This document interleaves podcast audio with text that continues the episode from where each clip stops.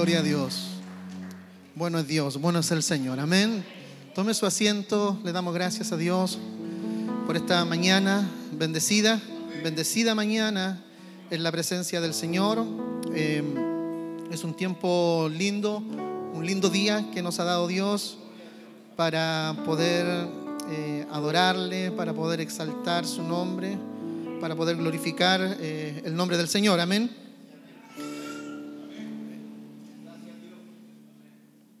Le doy gracias a Dios porque eh, ah, Dios bendiga a los niños, los niños, los pequeños pueden pasar a, su sala de clases para ser educados, para ser enseñados, no para ser entretenidos, para ser formados, para ser educados.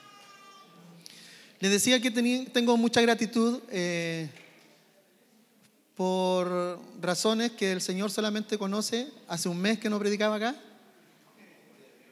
Mire cómo es. Prediqué el último culto de acción de gracia y ahora me tocó un mes después.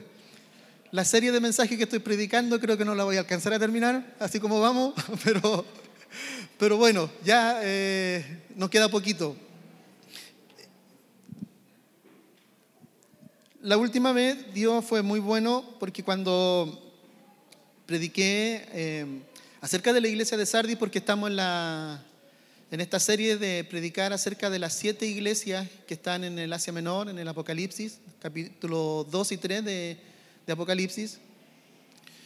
El Señor el, día antes, eh, a través del pastor Francisco, en esa oportunidad, ministró una palabra que puso el piso precisamente para poder ministrar el día domingo yo en relación a la iglesia de Sardis. Y esta semana también eh, Osvaldo estuvo predicando eh, el día viernes un mensaje. Eh, nos hablaba el Señor ahí quién, quién, es Dios, basado en el Salmo 139. Nos habló acerca de su omnisciencia, omnipotencia, omnipresencia. Y todos estos atributos que Dios tiene y que de verdad que nos ayudan a comprender y a entender mejor nuestra relación con Dios. Dios es todopoderoso, Dios es soberano, Dios es justo, Dios es bueno, ¿verdad? Está lleno de gracia, está lleno de, misericordia el Señor para todos los que le aman. Entonces, eh, a medida que escuchaba la palabra el viernes, le daba gracias al Señor porque ciertamente es, eh, es fundamento para poder ministrar en relación a lo que vamos a hablar en esta mañana. Entonces, eh, hice eh, este hábito, esta costumbre, eh, cada mensaje de las siete iglesias, en invitar a mi hija, Darlene, para que pueda introducirnos, a propósito de que ella estuvo en Turquía, conoció cada una de estas ciudades y nos sirve ahora esto para poder introducir el mensaje y poder hacer una pequeña ilustración de lo que es la ciudad de Filadelfia. Mientras tanto, busque el libro de Apocalipsis, capítulo 3, versículo 7. Ahí vamos a predicar en esta mañana. Amén. Que el Señor les bendiga. A continuación van a pasar algunas imágenes de lo que queda hoy en día de la iglesia de Filadelfia. Como se pueden dar cuenta, es muy poco lo que queda. Es casi solamente ese muro que se ve ahí, es lo que queda hoy en día de esa, de esa ciudad. En el siglo VI, esta esta ciudad fue muy próspera por su economía, ¿ya? Y fue llamada incluso la pequeña Atenas. Adquirió mucha importancia por sus grandes edificios públicos, pero hoy en día, como vemos, solamente queda eso, solamente ese muro es lo que queda de esta ciudad. Fue reconstruida por Tiberio tras los terremotos del siglo XVII y del siglo XXIII después de Cristo. Y también se consolida, esta ciudad cayó debido a que antiguamente en esta ciudad había, habían fijaciones, habían bases cristianas, ¿ya? Pero fue destruida y fue cuando los turcos les cambiaron el nombre a la Sejir. De Filadelfia fue cambiado el nombre a la Sejir, ¿ya? Y hoy en día ya es un patrimonio de la UNESCO y como le mencionaba anteriormente, para poder entrar se cancela una entrada porque como fueron ciudades importantes, Entonces, hoy día para poder ingresar a estas ciudades se tiene que cancelar una entrada y hoy en día ya son solamente patrimonio de la UNESCO. Lo que fue una gran ciudad, hoy ya solamente queda en un, en un muro que, que se puede ver ahí. Que el Señor les bendiga.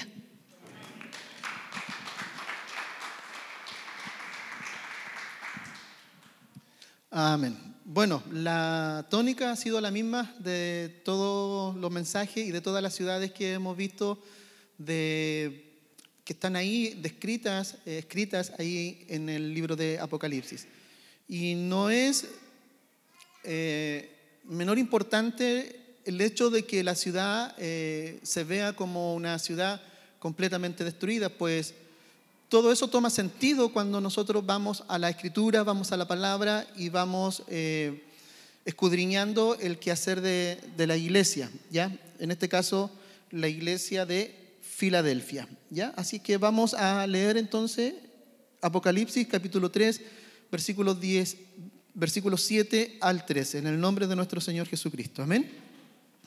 Escribe al ángel de la iglesia en Filadelfia esto dice el santo, el verdadero, el que tiene la llave de David, el que abre y ninguno cierra, y cierra y ninguno abre.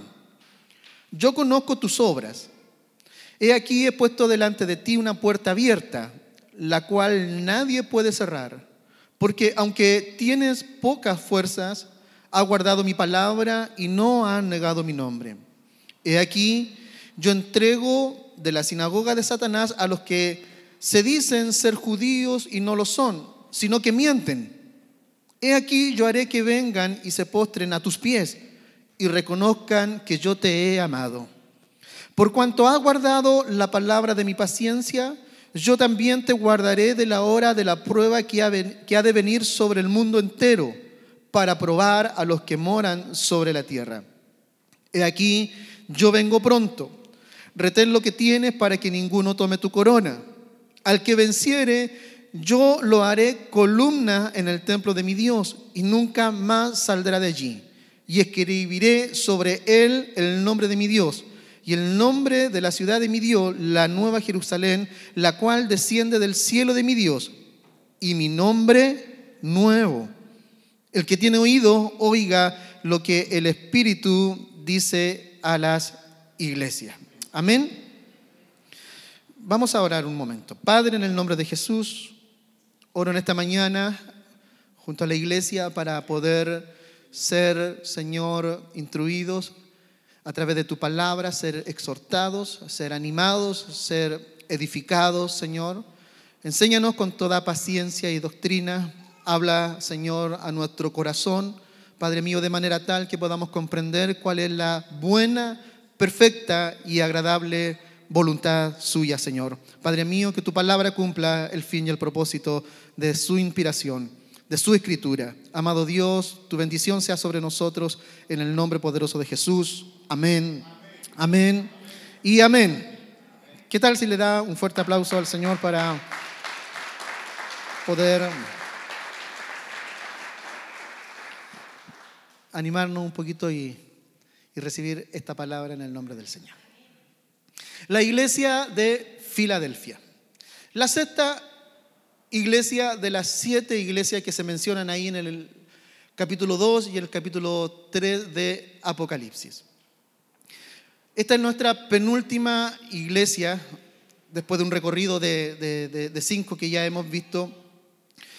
Y después de un tiempo hemos podido ver lo que Cristo tiene que decirle a las naciones, le ha dicho a las iglesias y no ha hablado también a nosotros. Pues ciertamente digo que el mensaje es a las naciones, pues todo el mundo tiene acceso a la palabra de Dios. Digo que el mensaje es a las iglesias, pues las cosas que se escribieron para nuestra enseñanza se escribieron. Y digo que es a esta iglesia en particular, pues Dios nos ha hablado a nosotros. Este mensaje no es eh, para, para algo que no vemos, es para nosotros, para usted y para mí. El Señor nos ha retado y nos ha instruido a salir de la comodidad muchas veces, a abandonar el pecado, a abandonar las prácticas pecaminosas que impiden muchas veces que la gloria del Señor se vea reflejada en la iglesia. Estos mensajes nos han retado a salir de la comodidad, a salir de la indiferencia. Y hoy veremos lo que el Señor nos dice a través de una iglesia a la que Cristo ama, porque la iglesia de Filadelfia es una iglesia que Cristo ama y es una iglesia sana. A diferencia de la iglesia de Éfeso, a diferencia de la iglesia de Tiatira, de Sardi y de Pérgamo, el reclamo fue fuerte en contra de esas iglesias. La palabra fue muy dura cada vez que la recibimos. Pero en esta ocasión, Cristo hará una diferencia al hablarle a Juan a través de la visión que él recibe en la isla de Pasmo. Recordemos que Juan recibe la palabra a las siete iglesias estando él deportado en la isla de Pasmo un día domingo en la mañana, el primer día de la semana, dice ahí en el primer versículo, estaba yo, cierto, seguramente Juan estaba en su tiempo devocional, de adoración, como un buen apóstol del Señor, y es eh, atendido por el Señor que viene, se, le revela a través de una visión y Cristo le dice, escribe y envía. Esa es la encomienda que hace Cristo en cada iglesia. Escribe Juan y envíalo a las iglesias. Hoy vamos a ver la iglesia de Filadelfia y para poder conocer el, contexto de la iglesia, he hecho siempre esta, esta figura, hablar del contexto de la ciudad primeramente.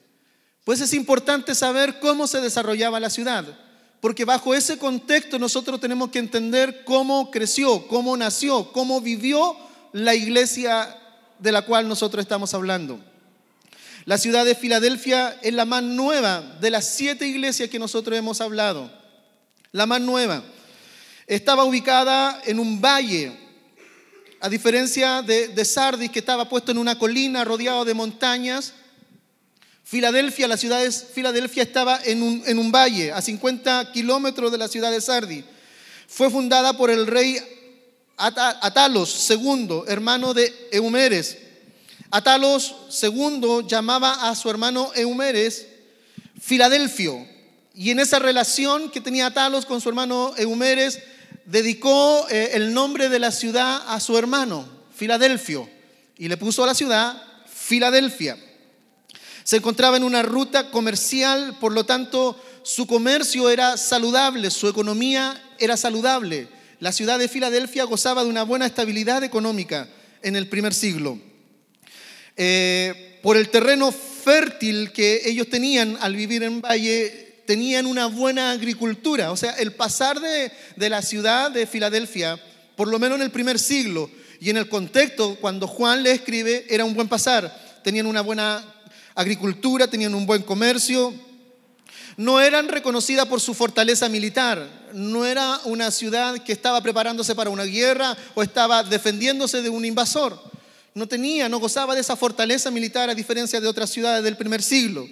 Era más bien un centro educativo, un centro cultural.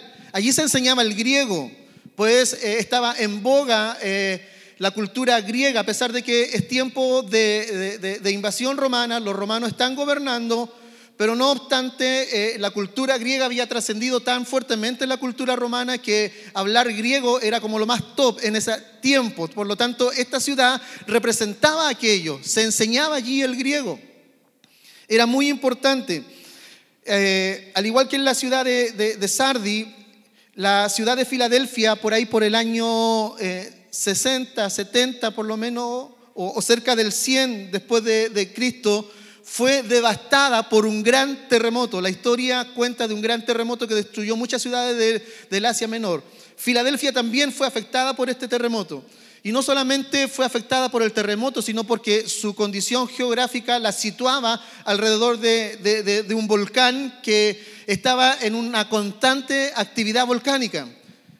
Y esto es importante, quiero que esto, esto lo grabe usted. La actividad volcánica era recurrente, era permanente allí en la ciudad de, de Filadelfia, sobre todo en el tiempo que se escribió esta carta. Estas situaciones hacían que la ciudad y sus habitantes vivieran en un constante temor. Eh, y eso nosotros lo sabemos por experiencia propia. vivimos y experimentamos un terremoto grado 8.8 en nuestra ciudad.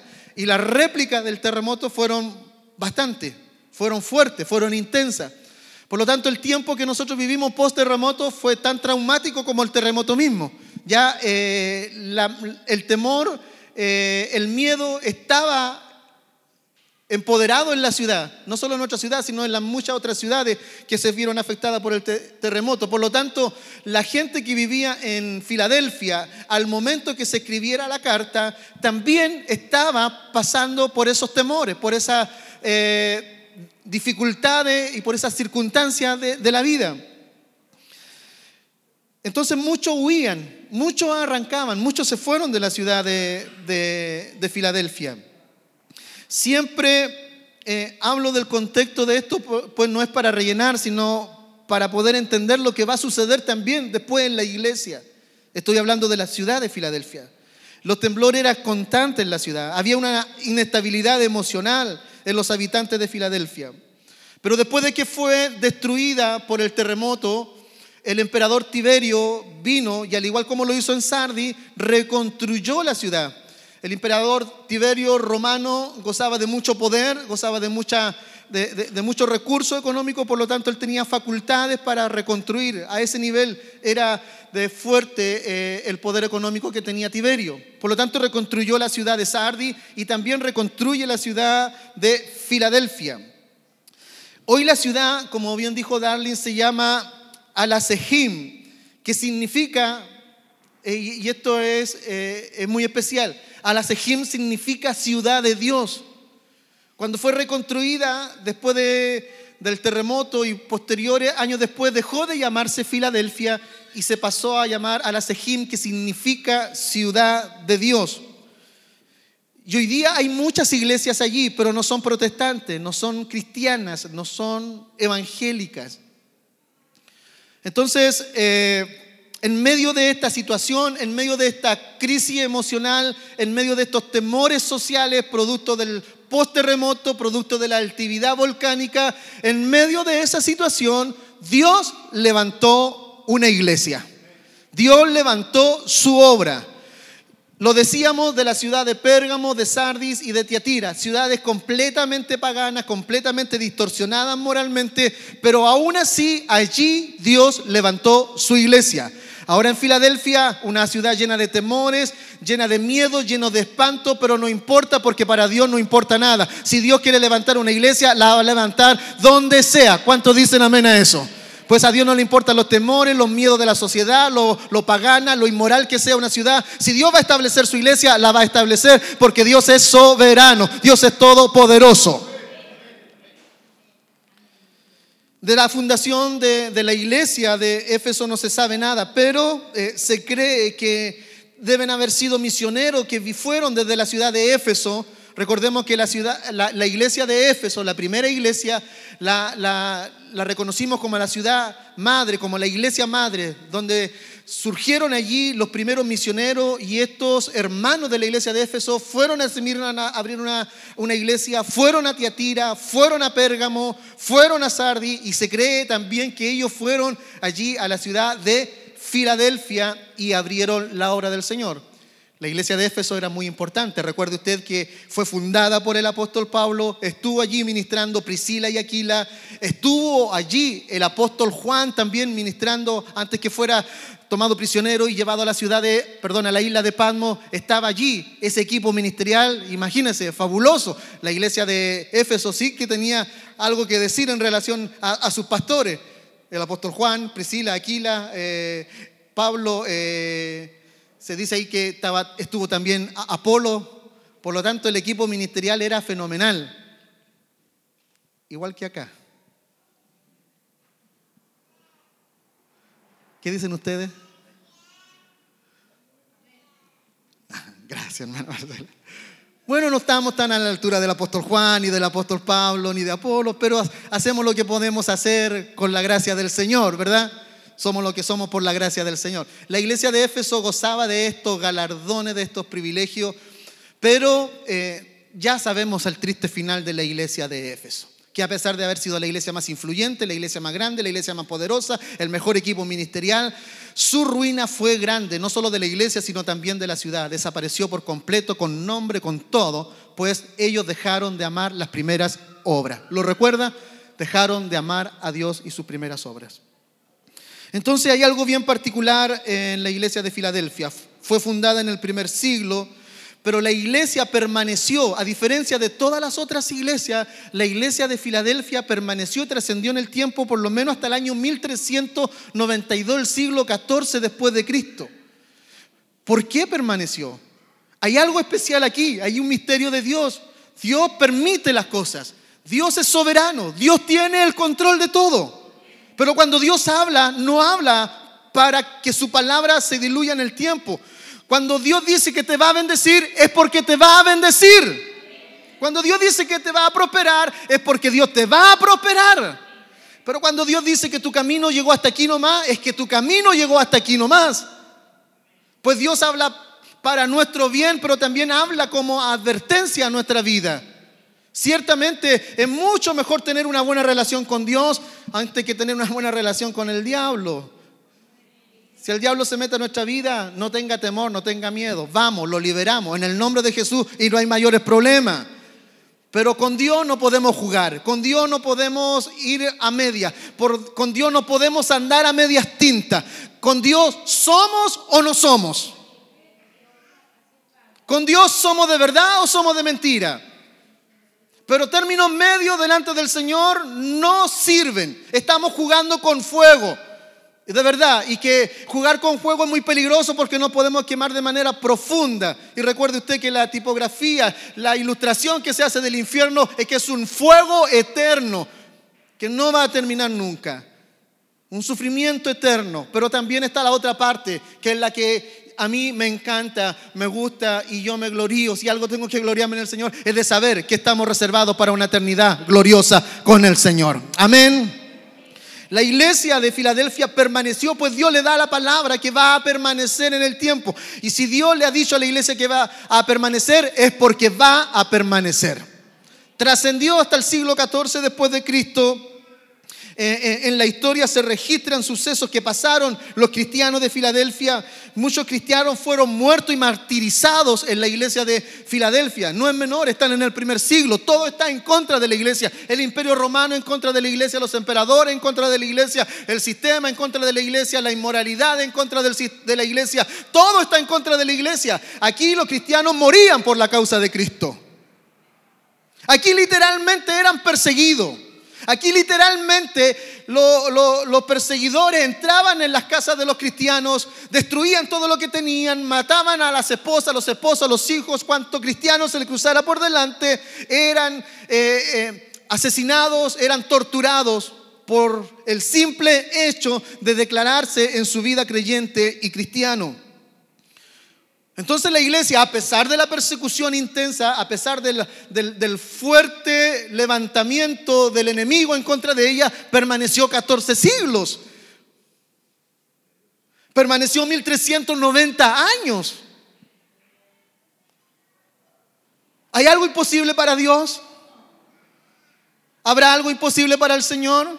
Pues así como hubieron iglesias a las que Cristo le dice, escribe Juan, escribe y envíalo, dile al pastor de la iglesia, dile al ángel de la iglesia, por cuanto no se han arrepentido, por cuanto no han obedecido a mi palabra, yo quitaré la iglesia. Ya no habrá más iglesia. No hubo más Éfeso, no hubo más Hermirna, no hubo más Tiatira, no hubo más Sardi. Pero Filadelfia permaneció por 14 siglos más, porque cuando Dios abre, nadie puede cerrar. Cuando Dios habla, nadie puede ir en contra de su palabra. Amén. Por lo tanto, si usted tiene, si usted es poseedor de una palabra de Dios sobre su vida, créala, créala que Dios la va a cumplir. Dios no es hombre para mentir, ni hijo de hombre para que se arrepienta de su palabra. Él prometió bendición y bendición vas a recibir. Muchos cristianos fueron muertos. Ignacio, uno de los padres de la iglesia, le escribe a la iglesia. Eso es para conocer la importancia de la trascendencia en el tiempo. Ignacio es uno de los padres de la iglesia, le escribe para animar y fortalecerlo. Aún con la llegada de los musulmanes, pues La, historia registra el surgimiento de la, de la religión musulmana y aún así los musulmanes comenzaron a, a, a, barrer con todo el Medio Oriente y llegan también a Filadelfia, también se establecen en la ciudad, pero aunque llegaron, la iglesia permaneció. Y vuelvo a decirle, cuando Dios levanta, no hay nadie que pueda destruir. Cuando Dios habla, no hay nadie que pueda ir en contra de su palabra. Cuando Dios tiene planes y propósitos con una iglesia o con alguien en particular, nadie, así se levante que se levante, así hable quien hable, así el enemigo levante a mil o a diez mil, más con nosotros hay más. Con nosotros hay un ejército mayor que nos guarda, que nos cuida, que nos defiende. Lo importante es creerle a Dios. Aún con la llegada de los musulmanes, la iglesia permaneció en pie. Iglesia del Señor, no le tengamos miedo a nada. No le tengamos temor a nada. Ni al sistema de esta vida, ni a la ideología de esta vida, ni al gobierno de, de, turno, ni al gobierno que vendrá, ni al sistema, ni a nada. La iglesia no le teme a nada, pues la iglesia nunca ha dependido de sistema alguno en esta vida. La iglesia depende de aquel que la fundó, de aquel que la creó, y ese se llama Jesucristo el Señor. Y contra él ni las puertas del infierno podrán.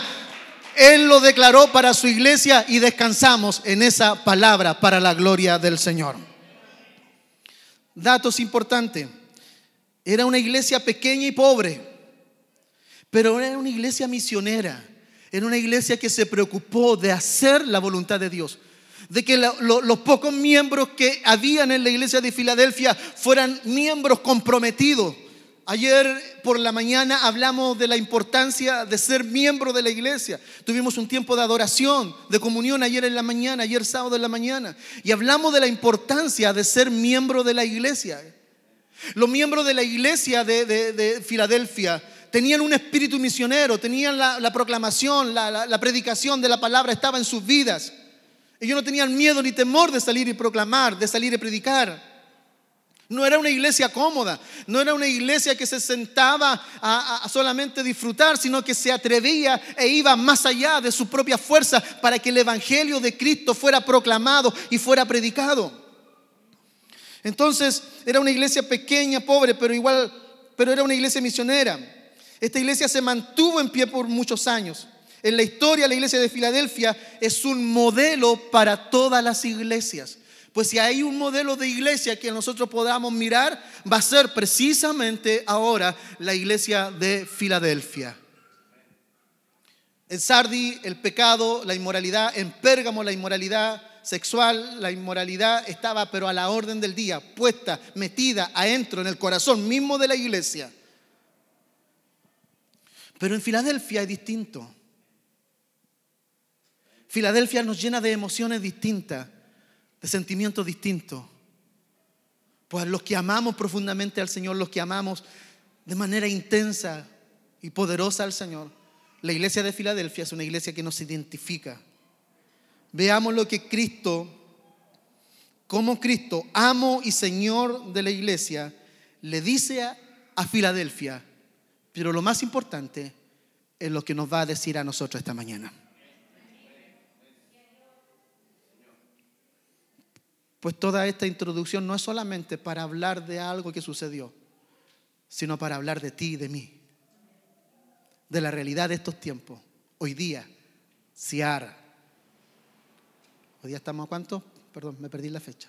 A 10 de febrero del año 2019. Esta es la palabra del Señor para nosotros en esta mañana. Versículos 3 al 7. Perdón, versículo 7. Escribe el ángel de la iglesia de Filadelfia. Esto dice el santo, el verdadero, el que tiene la llave de David, el que abre y ninguno cierra, y cierra y ninguno abre. Las cartas, las siete cartas, tienen un, tipo de, o, un formato de escritura parecido, todas se parecen. Cristo parte saludando y dando una encomienda. Escribe y envía. Esa es la encomienda escribe y envía. ¿A quién le escribe? Al ángel. Pues eh, la figura del ángel es una representación del pastor de la iglesia. El pastor toma la carta y la lee seguramente un domingo por la mañana. ¿Y por qué insisto en esto? Porque los cristianos se reunían el primer día de la semana, por la mañana. Ya lo he explicado muchas oportunidades antes. El primer día de la semana, después del sabbat judío, fueron las mujeres, María, la madre de Jesús, fueron al sepulcro a ungir el cuerpo del Señor, fueron allí y al abrir el lugar no encontraron nada. El cuerpo del Señor no estaba ahí.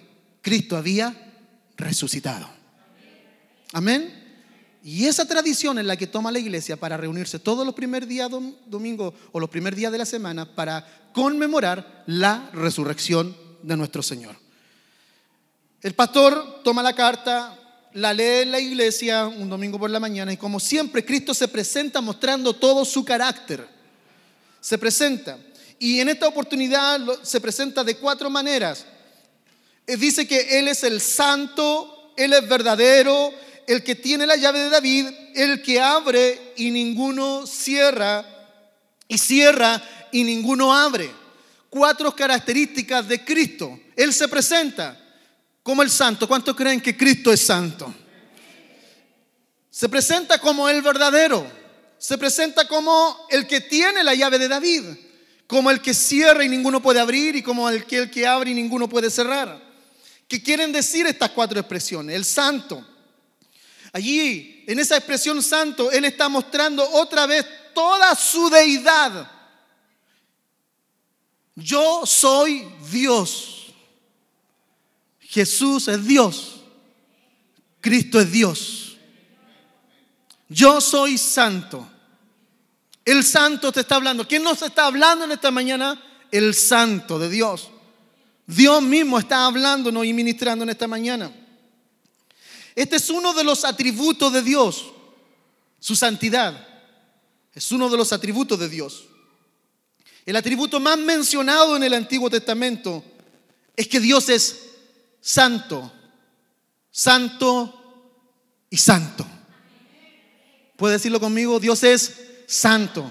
Es santo y es santo. Amén. Nuestro Dios es santo. Es santidad completa. No es una santidad a media, es completa. El santo de Dios está aquí esta mañana. El santo de Dios nos está hablando esta mañana, a usted y a mí. Escríbele, mándale la carta al pastor y que el pastor la lea en la congregación. El santo de Dios Qué presentación más gloriosa, qué presentación más excelente. El santo de Dios le está hablando a la iglesia. En el Nuevo Testamento a Jesús se le señala muchas veces como santo. Y aquí es donde calza mucho lo que Osvaldo ministró el día viernes. Yo soy santo, omnipotente, omnisciente, omnipresente. Amén. Ciertamente Osvaldo tomó allí el Salmo 139 hablando de Dios, pero Jesús también es Dios, Cristo también es Dios. Y si Dios es santo, omnipresente, omnisciente, omnipotente, Jesús también lo es. Él es santo, Él es omnipotente, es el omnisciente, es el omnipresente. Yo no me mezclo con el pecado, dice Jesús. Y yo conozco todo lo que sucede en la iglesia. ¿Quién es la iglesia? Usted y yo somos la iglesia. Él conoce lo que está pensando usted ahora, ahora mismo. Lo que estoy pensando yo. Él conoce la iglesia, Él conoce la situación de esta iglesia. Pues Él tiene el control de esta iglesia. Y se nos enseñó, se nos ministró que no tenemos nada que ocultarle a Dios. ¿Dónde podemos escondernos? Si aunque nos anidáramos en las estrellas, desde allí el Señor nos va a lanzar abajo. Y aunque nos escondiéramos lo profundo del mar, allí el ojo de Dios está presente para vernos, para observarnos, para conocer todo lo que nosotros somos. Él no se vincula con el pecado. Él está esperando que el pecador se arrepienta para abrazarte con amor cada día. Yo le decía al Señor, Qué tremendo es la gracia de Dios. Vuelvo aquí una vez más y podría decir aquí, pero en cualquier lugar. Vuelvo a ti una vez más, cargado de pecado, cargado de pensamientos ajenos. Y tú estás aquí, con tus brazos abiertos, para volver a amarme, para volver a perdonarnos, para volver a santificarnos. Y si tuviéramos que volver mil veces o diez mil veces antes que nuestra vida se acabe, las diez mil veces el santo va a estar aquí para perdonarnos, para animarnos, para alejarnos, para hablarnos, para distanciarnos. Pues mientras más lejos estamos del pecado, mientras más lejos estamos de la transgresión, estamos más cerca de Dios. ¿Verdad? ¿Qué, ambiente más glorioso cuando el Espíritu de Dios comienza a tomar los aires, a tomar los ambientes y nos sentimos, sentimos esa, esa conexión especial con el Espíritu Santo. El Espíritu de Dios está aquí. Yo no sé si puedes cerrar tus ojos un momento, por favor. Esto, no, no, no, lo, no, lo, tenía yo programado, pero cierra tus ojos un momento, por favor. Levanta una de tus manos al cielo y disfruta por un momento la santidad de Dios. Disfruta de su gracia un momento. Disfruta de ese favor inmerecido que está guardado para personas especiales, para hijos especiales. Fallamos tanto, pecamos tanto. Pero qué tremendo que una vez más el Señor esté aquí. Gracias. Gracias, perdónanos, Señor.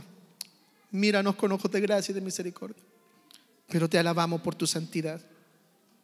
Te exaltamos por tus grandes obras y por tus grandes maravillas. Yo no me mezclo con el pecado porque Él es santo. ¿Quién se presenta delante de la iglesia? El santo de Dios. ¿Quién es este santo? Es Cristo Jesús. Segunda característica que Él menciona, dice que Él es verdadero. El santo, el verdadero, le habla a la iglesia. Jesús dijo de sí mismo que Él era el camino, la verdad y la vida. ¿Quién más verdadero que Cristo? Él no, no, no, no, no está mostrándonos cosas distintas de las que ya conocíamos. Todos sabemos que Jesús es santo. Todos sabemos que Jesús es verdadero, ¿verdad? Pero también se presenta como el que tiene la llave de David. Y cuando, cuando se escribe, o cuando Cristo le dice a Juan, escribe, el que tiene la llave de David, es, una, es algo que ejemplifica autoridad, el que tiene la llave. David tenía la llave de la ciudad de Jerusalén y del reino. Él decidía quién entraba y quién salía. Pues David tenía completa autoridad, los reinos, los reyes tenían completa autoridad de las ciudades. Pues recordemos que se escriben en el contexto cuando David, en los tiempos de David, las ciudades no son como ahora, no son eh, eh, espacios abiertos. No, las ciudades eran ciudades amuralladas, poblaciones fortificadas, se construían muros alrededor para proteger la ciudad de los ejércitos invasores. Por lo tanto, esa característica hacía que la ciudad tuviera puerta, acceso y ese acceso estaba limitado. El rey tenía el control, tenía la autoridad para decidir quién entraba y quién no entraba al reino. Entonces ahora Jesús está tomando ese ejemplo para decir, yo tengo la llave, yo tengo la autoridad para decidir quién está aquí y quién no está aquí, quién entra a mi bendición y quién no entra a mi bendición. Por lo tanto, mayor gozo debe haber en la iglesia que el que tiene la llave de David nos ha permitido entrar hoy día en su presencia. El que tiene la llave nos ha permitido estar aquí en esta mañana. Eso representa la llave, el que tiene la llave de David. Pues el reino de los cielos, en el reino de los cielos, Cristo tiene completa autoridad. Cristo es el que tiene completa autoridad. No somos nosotros los pastores los que tenemos autoridad. Es Cristo el que tiene la autoridad sobre la iglesia. No es el líder que tiene autoridad sobre cierto grupo de personas. Es Cristo quien tiene la autoridad. Es Cristo quien tiene el control de esta iglesia. Y le damos gracias al Señor porque somos una iglesia sana. Si no lo digo yo, nadie más lo va a venir a decir aquí. Y si no lo dice su propio pastor, ¿quién más lo va a decir? Somos una iglesia sana, somos una iglesia que goza de la presencia del Señor, somos una iglesia de la palabra del Señor, somos una iglesia bendecida para la gloria del Señor. Amén.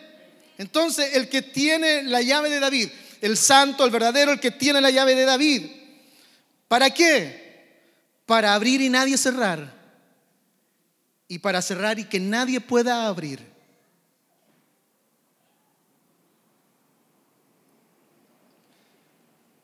Elisa, Elizabeth te llama, ¿cierto? Elizabeth. ¿Sí? Sí, sí, tú mismo. Levanta tu manito, por favor. Ya, amén. Era para identificarte. Pues esto calza mucho con lo que estás viviendo como experiencia. Cristo tiene la llave. Y si tú decides entrar, Él ya abrió la puerta. Él tiene el control y la autoridad. Tú puedes decidir en este tiempo entrar. Pues ese es Cristo el que tiene la autoridad.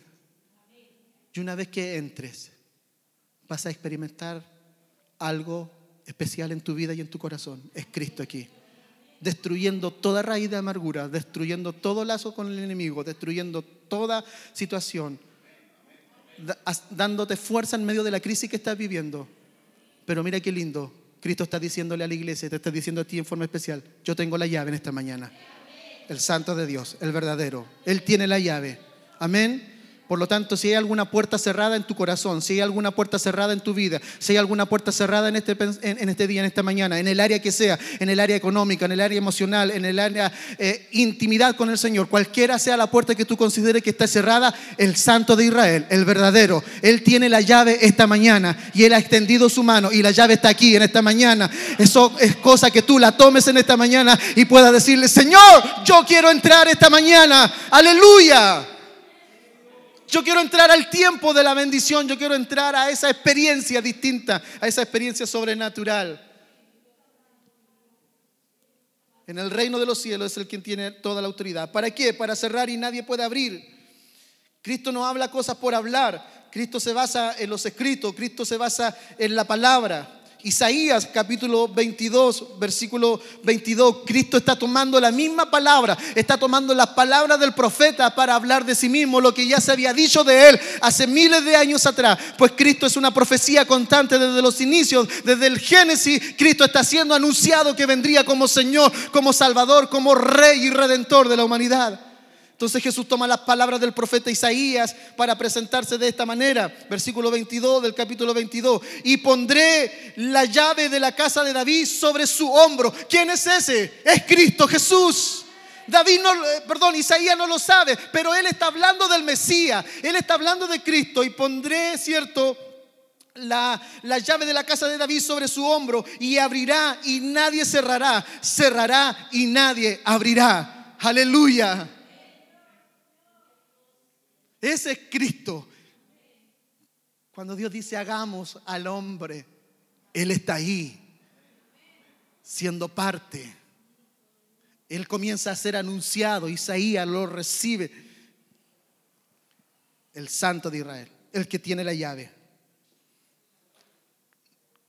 Cristo es Señor y dueño de la iglesia. ¿Cuántos dicen amén a eso? Es Cristo Señor y dueño de la iglesia y del reino de los cielos. Él es la autoridad. El que tiene la autoridad está hablando esta mañana. El que tiene toda autoridad, el que tiene todo control, nos está ministrando en esta mañana. Versículo 8. Yo conozco tus obras, he aquí he puesto delante de ti una puerta abierta, la cual nadie puede cerrar, porque aunque tiene poca fuerza, has guardado mi palabra y no has negado mi nombre. Cristo está dando testimonio de lo que pasa dentro de la iglesia. ¿Qué es lo que está sucediendo dentro de la iglesia? Yo conozco tus obras, dice Jesús. Iglesia, Él no conoce. Pero ojo que no, no, está hablando de, la, de, de, la, de las actividades de la iglesia. Él no está diciendo yo conozco tus obras porque ustedes ayer se juntaron a orar, porque ayer se juntaron a predicar, porque se juntaron para adorar el viernes o el, el miércoles. No, él está diciendo, yo conozco tu vida. Él está diciendo, yo conozco tu despertar, tu acostarte, tu levantarte. Él no está hablando a la institución, Él está hablando al corazón mismo de la iglesia. Yo te conozco, iglesia. Yo te conozco. Yo conozco tus obras. Porque aquí está lindo, está bonito. En la iglesia somos todos lindos. Pero las obras que hacemos afuera, Él también las conoce.